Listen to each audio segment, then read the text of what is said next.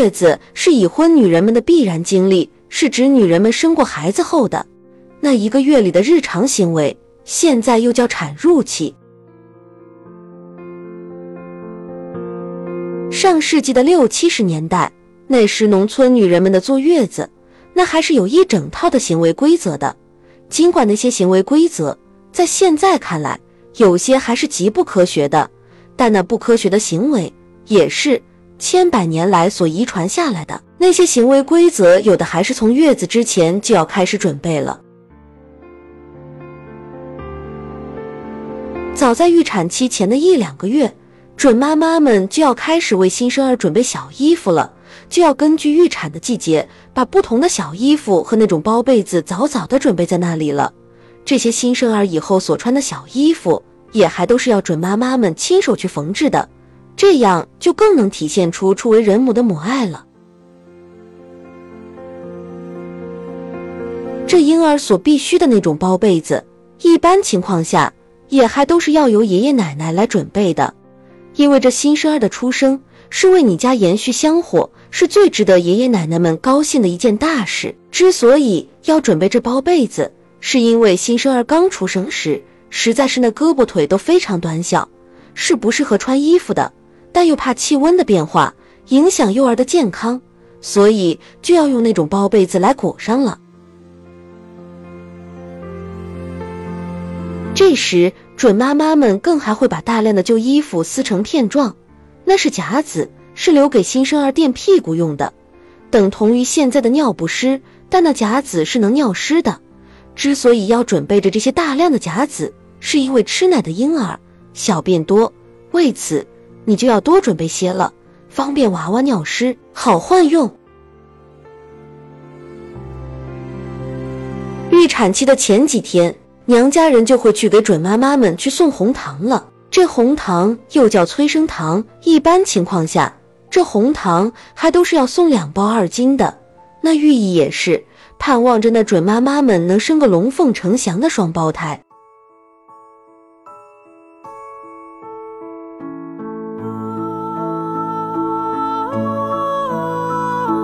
那时候，由于农村交通不便，经济条件也还不是太好。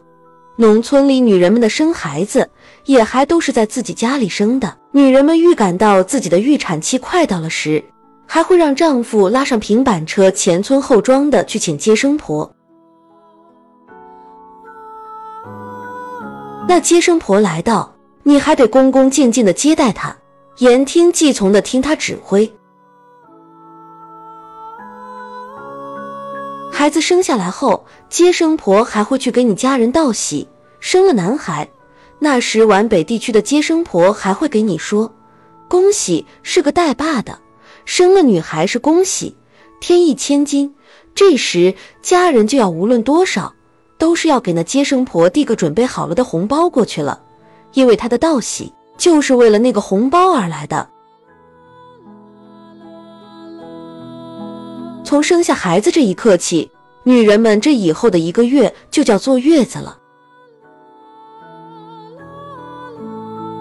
那时候生过孩子的这头三天里，女人们是不能出门的，要一切活动全在屋里。说是若是出门了，遇到风会落下经常头疼的月子病。刚生下孩子的那一刻，由于女人们身心俱疲。婆婆还要亲手端来糖水和磨鸡蛋，给坐月子的妇女们补充营养和体力。因为生孩子是件极辛苦又营养损失严重的大事，那糖水鸡蛋也是整只鸡蛋打入开水里煮出的，之后再捞出放进煮开的红糖水里。从此后的一个月里，生过孩子的女人们若是要口渴了，想喝水了时，也是就只能喝这样的红糖水的。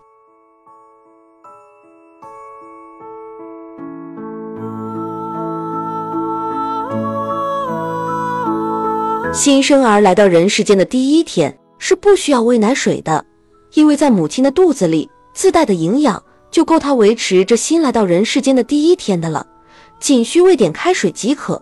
同时，这时的孕妇也是尚还没有奶水，家人这时就要煮那种叫鲫鱼的汤来给孕妇们喝了。这时的鲫鱼汤里还是不能放其他材料的，只能放很少的一点盐。说是放了其他材料会扎奶，也就是影响奶水的孕育。这种催乳的行为在那时又叫投奶。投过奶后，孕妇的奶水就会丰盈了，这时她就可以母乳喂养新生儿了。在坐月子的这一个月里，坐月子的妈妈的饮食也是只能吃那种老母鸡汤的面疙瘩。为了能让奶水更加充盈，面疙瘩里更是会多打上好几个碎鸡蛋。为驱寒调理考虑，面疙瘩里有时也还会撒上些胡椒面。由于面疙瘩是水煮的软饭，不压饿，往往坐月子的妈妈们还会在里面泡上油炸的馓子。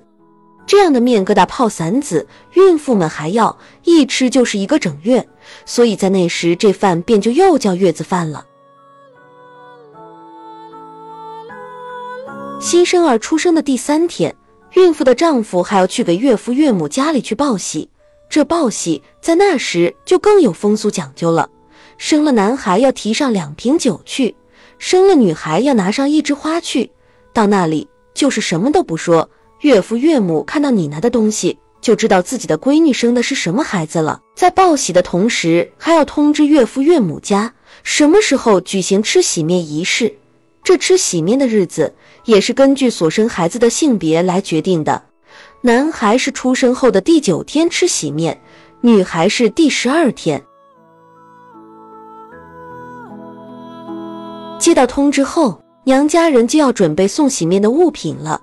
那时候送喜面又叫送米面，送米面的物品不外乎散子、鸡蛋、米花、红糖、小麦这五大样。这五大样里，散子、鸡蛋还要送的特别多。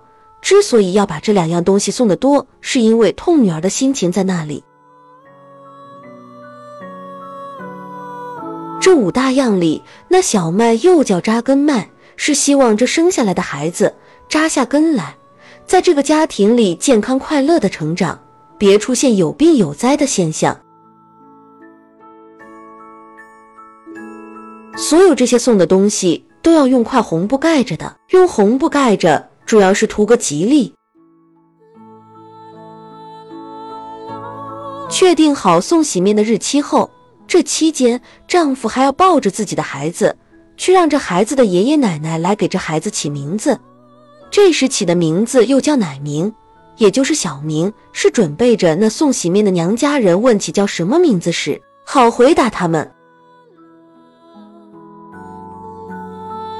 那时候，这娘家人的送喜面的队伍也是有说法的，一般都是娘家人的真系亲属组团而来，成员也多是女眷。那时交通工具还不太发达，礼物也还都是用平板车拉来的。那拉平板车的人还有专门的规定，就是要由新生儿的舅舅来拉的，也就是坐月子的妇女们的娘家弟弟。这些送喜面的队伍进门前，吃喜面的那家人还要放大串的鞭炮，用以表示热烈的欢迎。中午的那顿招待结束后，所有来的亲戚每家还要回赠他们染红的鸡蛋，这回赠的红鸡蛋的多少？也同样是根据所生孩子的性别来决定的，女孩回赠六个红鸡蛋，男孩子回赠九个。招待结束后，孩子的外婆还会来看婴儿，那时又叫看毛孩。除了会在孩子的小包被子里塞上见面礼外，还会叮嘱女儿许多在这坐月子期间里的注意事项，无外乎坐月子这期间身体弱，要多增加营养。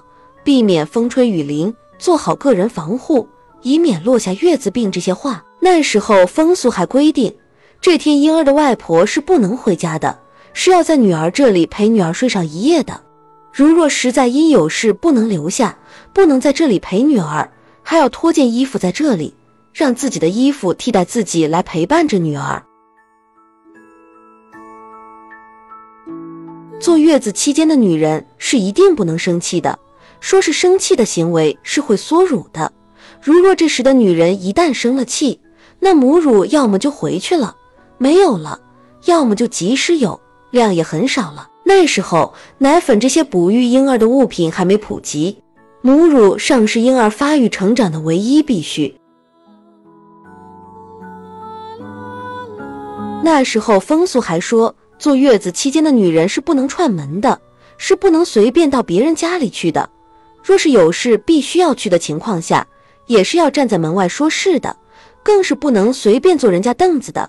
所以那时候生孩子都是要在自己家里生的，租房生孩子这种行为，房东是绝对不会愿意的。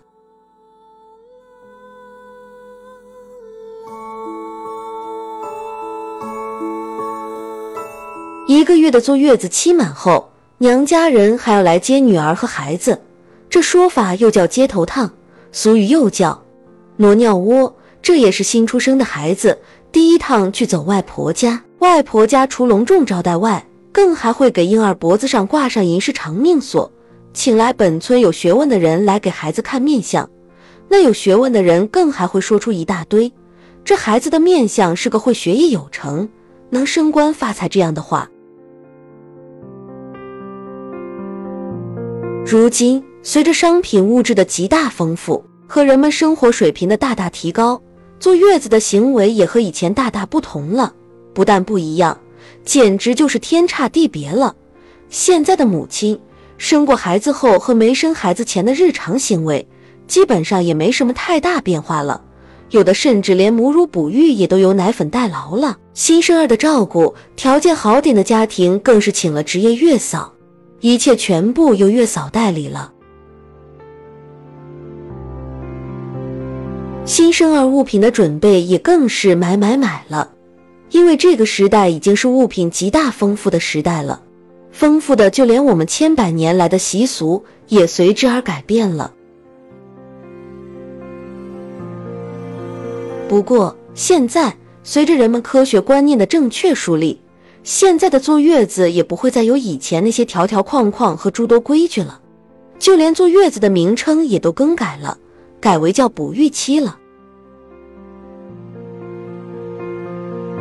现在的哺育期虽然就是那时的坐月子，但是他们是绝对不能划等号的，因为几十年来，随着人们生活的飞速发展，早使那时的坐月子这一行为变了味。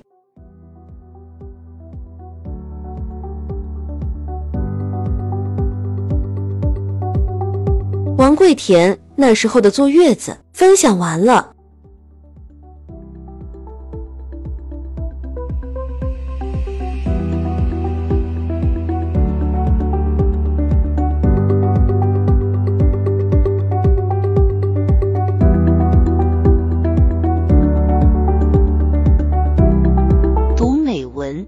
生，看世界，打开心灵的锁。小伙伴们，下期再见。